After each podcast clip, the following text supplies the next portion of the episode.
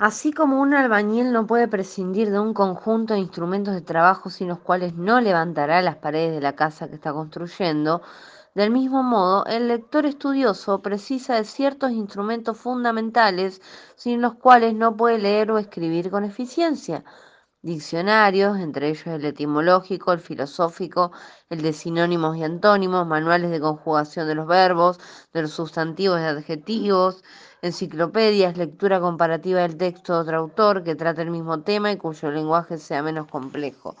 Usar esos instrumentos de trabajo no es una pérdida de tiempo como muchas veces se piensa. El tiempo que yo utilizo cuando leo y escribo, o cuando escribo y leo, consultando enciclopedias y diccionarios, leyendo capítulos o pedazos de libros que pueden ayudarme en un análisis más crítico de un tema, es tiempo fundamental de mi trabajo, de mi oficio placentero de leer o de escribir. Como lectores, no tenemos derecho a esperar, mucho menos a exigir que los escritores realicen su tarea, la de escribir, y casi la nuestra, la de comprender lo escrito, explicando lo que quisieron decir con esto o con aquello a cada paso en el texto o en una nota al pie de la página. Su deber como escritores es escribir de un modo simple, escribir ligero, es facilitar, no dificultar la comprensión del lector, pero no es darle las cosas hechas y prontas. La comprensión de lo que se está leyendo o estudiando no sucede repentinamente como si fuera un milagro. La comprensión es trabajada, forjada por quien lee, por quien estudia, por quien al ser el sujeto de ella debe instrumentarse para hacerla mejor. Por eso mismo, leer, estudiar, es un trabajo paciente, desafiante, persistente. No es tarea para gente demasiado apresurada o poco humilde que en vez de asumir sus deficiencias prefiere transferirlas al autor o a la autora del libro, considerando que es imposible estudiarlo. A ver, a ver, a ver, a ver, a ver. También hay que dejar bien en claro que existe una relación necesaria entre el nivel del contenido del libro y el nivel de capacitación actual del lector. Es por esto que estudiar en una preparación para conocer es un ejercicio paciente e impaciente de quien sin pretenderlo todo de una sola vez lucha para hacerse la oportunidad de conocer. En primer lugar, esto me gustó, esto quería leer. En primer lugar, la oralidad antecede a la grafía, pero la trae en sí desde el primer momento en que los seres humanos se volvieron socialmente capaces de ir expresándose a través de símbolos que decían algo de sus sueños, de sus miedos, de su experiencia social, de sus esperanzas, de sus prácticas. Cuando aprendemos a leer, lo hacemos sobre lo escrito por alguien que antes aprendió a leer y a escribir. Al aprender a leer, nos preparamos para a continuación escribir el habla que socialmente construimos. En las culturas letradas, si no se sabe leer ni escribir, no se puede estudiar, tratar de conocer, aprender la sustantividad del objeto, reconocer críticamente la razón de ser del objeto. Uno de los errores que cometemos es el de dicotomizar el leer y el escribir. Y desde el comienzo de la experiencia en la que los niños ensayan sus primeros pasos en la práctica de la lectura y de la escritura, tomamos estos procesos como algo desconectado del proceso general del conocer. Esta dicotomía entre leer y escribir nos acompaña siempre como estudiantes y como maestros. Tengo una enorme dificultad para hacer mi tesis. No sé escribir. Es la afirmación común que se escucha en los cursos de posgrado en los que he participado. En el fondo, esto lamentablemente revela cuán lejos estamos de una comprensión crítica de lo que es estudiar y de lo que es enseñar. Es preciso que nuestro cuerpo, que se va haciendo socialmente actuante, consciente, hablante, lector y escritor, se adueñe de manera crítica de su forma de ir siendo lo que es parte de su naturaleza, constituyéndose histórica y socialmente. Esto quiere decir que es necesario no solo que nos demos cuenta de cómo estamos siendo, sino que nos asumamos plenamente como esos seres programados para aprender de los que nos hablaba François Jacob. Resulta necesario entonces que aprendamos a aprender, vale decir, que, entre otras cosas, le demos al lenguaje oral y escrito y a su uso la importancia que le viene siendo reconocida científicamente.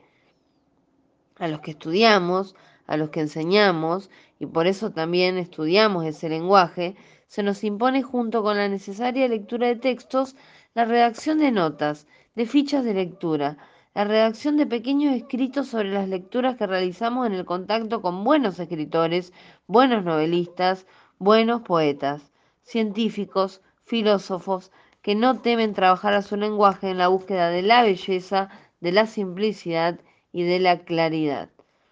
Si nuestras escuelas, desde la más tierna edad de sus alumnos, se entregasen al trabajo de estimular en ellos el gusto por la lectura y la escritura, y si ese gusto continuase siendo estimulado durante todo el tiempo de su escolaridad, posiblemente habría un número bastante menor de posgraduados hablando de su inseguridad o de su incapacidad para escribir. Si estudiar no fuese para nosotros casi siempre una carga, si leer no fuese una obligación amarga que hay que cumplir, si por el contrario estudiar y leer fuesen fuente de alegría y placer, de la que surge también el conocimiento indispensable con el cual nos movemos mejor en el mundo, tendríamos índices que revelarían una mejor calidad de nuestra educación. Es este un esfuerzo que debe comenzar con los preescolares, intensificarse en el periodo de la alfabetización y continuar sin detenerse jamás. La lectura de Piaget, de, Vygotsky, perdón, de Emilia Ferreiro, de Madeleine Wefort, entre otros, así como la lectura de especialistas que no tratan propiamente la alfabetización, sino el proceso de lectura, como Marisa Lajolo y Ezequiel da Silva, son de importancia indiscutible.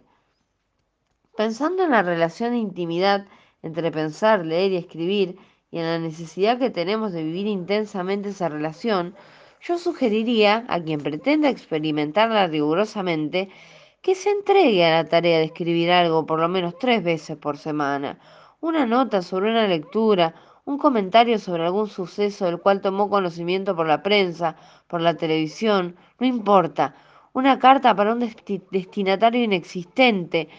Resulta muy interesante fechar los pequeños textos y guardarlos para someterlos a una evaluación crítica dos o tres meses después.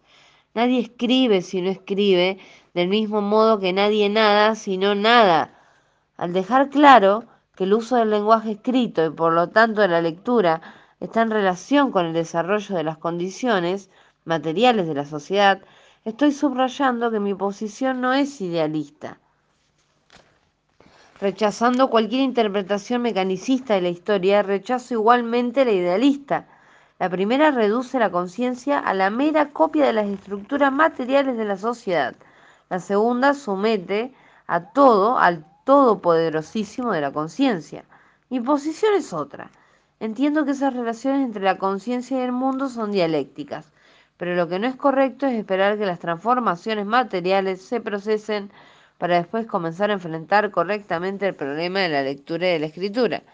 La lectura crítica de los textos y del mundo tienen que ver con su cambio en proceso. No permita que el miedo a la dificultad lo paralice. Eso es lo que sigue. Pero esto es enseñar a aprender. Primera carta, lectura del mundo, lectura de la palabra. Ningún tema puede ser más adecuado como objeto de esta primera carta para quien se atreve a enseñar el significado crítico de ese acto, así como el significado igualmente crítico de aprender.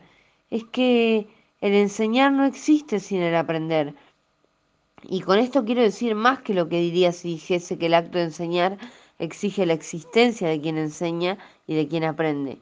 Quiero decir que el enseñar y el aprender se van dando de manera tal que por un lado quien enseña aprende porque reconoce un conocimiento antes aprendido y por el otro porque observando la manera como la curiosidad del alumno aprendiz trabaja para aprender lo que se le está enseñando, sin lo cual no aprende.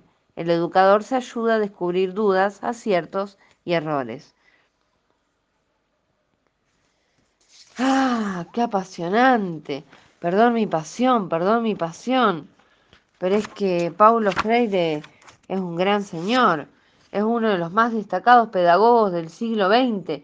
Nació en 1921 en Recife, Brasil. Fue maestro, creador de ideas y del llamado método Paulo Freire, que se utilizó en Brasil en campañas de alfabetización y le acarreó la persecución ideológica, la prisión tras el golpe militar de 1964 y un largo exilio. Con su revolucionaria metodología introdujo a los analfabetos en la complejidad del conocimiento como primer paso para ensanchar el horizonte del mundo, recuperar la dignidad y construir la esperanza. Sus obras, publicadas en gran parte por siglo XXI editores, ofrecen ideas claras y rotundas, sencillas y sugerentes, abiertas a todos los lectores. Murió en San Pablo en 1997. Desde 2017, el archivo Paulo Freire integra el programa Memoria del Mundo de la UNESCO. Que Dios te tenga la gloria, que Dios permita que tu conocimiento atraviese todos nuestros corazones y nuestras mentes y que Cartas a quien pretende enseñar sea apenas el inicio de una gran aventura que jamás se termine y que no deje de extenderse hacia la eternidad. Y eso fue extremadamente poético y letal, y bello y letal, y bello y letal. Gracias por escuchar hasta acá.